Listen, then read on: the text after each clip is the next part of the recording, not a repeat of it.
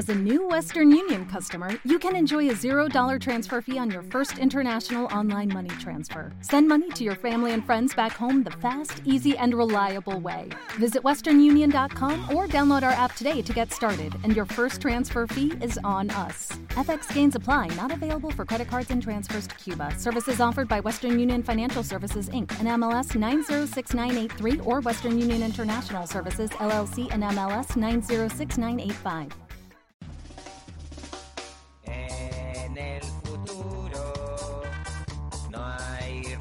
Rayos láser, machetes y puñales, eso sí que hay. Hola, estás escuchando Solo para tus tímpanos.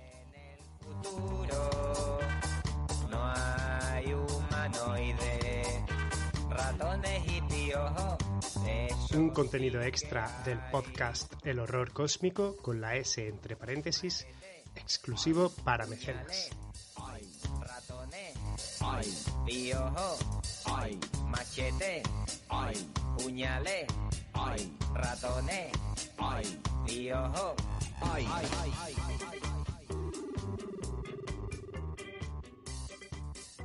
Como parece que el tema de los vampiros de los 80 os gustó tanto como a mí, en esta ocasión he pensado en complementar ese programa con algunas películas más de vampiros que se nos quedaron en el tintero. Algunas de las pelis de las que vamos a hablar ahora son curiosidades bien sea por su nacionalidad, porque son series o películas de animación, o incluso por ser muy bizarras, como se dice ahora.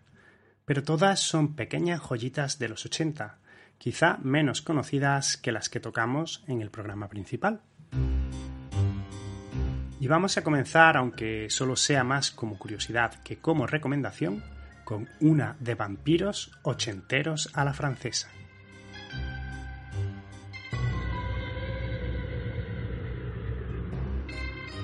Entre los devotos fanáticos del terror, las películas del director francés Jean Rollin tienen un estatus especial. Conocidas por su sexo y violencia excesivos, las películas de Rollin han chocado con frecuencia con los censores y The Living Dead Girl de 1982 no es una excepción. François Blanchard interpreta a la joven del título, que regresa de la tumba con hambre de sangre humana. Al igual que muchas de las películas de Rowling, The Living Dead Girl fue prohibida por completo y fuertemente censurada en la mayoría de los países después de su lanzamiento inicial, aunque probablemente los espectadores de hoy en día pongan a prueba su paciencia por el ritmo lánguido de la película y los largos silencios entre las escenas grotescas. Es, a su vez, demasiado artística y demasiado absurda para la mayoría de los gustos, pero tiene una versión distintivamente francesa del vampirismo. Y los 80 también tuvieron un espacio para el cine de vampiros más clásico, en contraste con el modernismo que invadía las películas que han definido la figura del vampiro durante esta década. El actor alemán Klaus Kinski se había erigido como un maestro de lo macabro por su papel protagónico en Nosferatu, El vampiro de la noche, de 1979, considerado como uno de los mejores remakes de terror de todos los tiempos. Nueve años más tarde, Kinski hizo una semisecuela en Nosferatu, Príncipe de las Tinieblas, también conocida como Nosferatu en Venecia. La película tuvo una producción muy problemática con no menos de cuatro directores tomando las decisiones en diferentes momentos. Aun así, en algunos momentos consigue la atmósfera onírica de su predecesora gracias a imágenes elegantes, una partitura de sintetizador cursi pero divertida y las actuaciones centrales carismáticas de Kinski y Christopher Plummer en el papel de Van Helsing.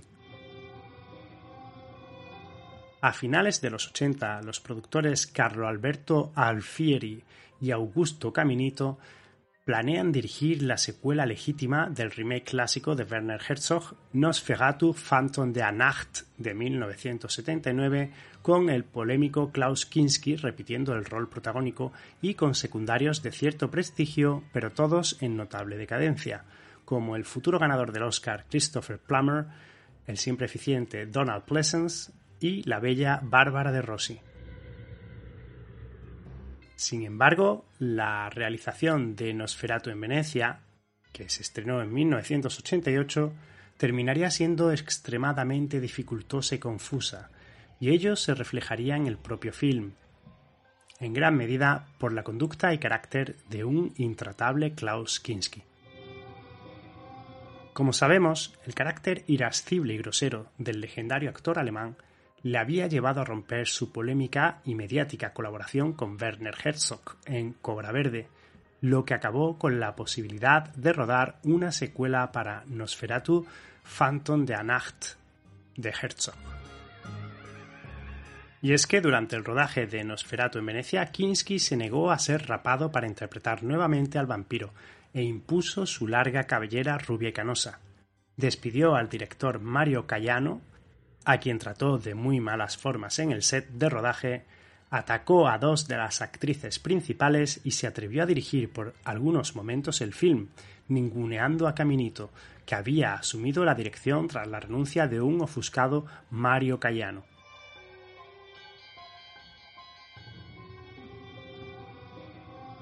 No sabemos si por miedo o por voluntad propia, los productores decidieron no utilizar maquillaje para caracterizar a Nosferatu, eligiendo en su lugar el semblante oscuro y decadente de un Maduro Kinski. Intentando seguir la línea poética y romántica decadente de la obra de Murnau y de Herzog, los productores Alfieri y Caminito firman un guion con ideas interesantes pero que terminan por sucumbir en una bruma confusa de vacíos y saltos narrativos, demasiado metafóricos que se cargan el ritmo de la historia. La premisa es la siguiente. Un cazador de vampiros es contactado por una descendiente de una antigua princesa italiana sospechosa de vampirismo para que investigue los rumores del regreso de Nosferatu a la ciudad de los canales. Nosferatu, a su vez, es resucitado por un grupo de gitanos. Y efectivamente. ¿Te está gustando este episodio? Hazte fan desde el botón Apoyar del podcast de Nivos. Elige tu aportación y podrás escuchar este y el resto de sus episodios extra. Además, ayudarás a su productor a seguir creando contenido con la misma pasión y dedicación.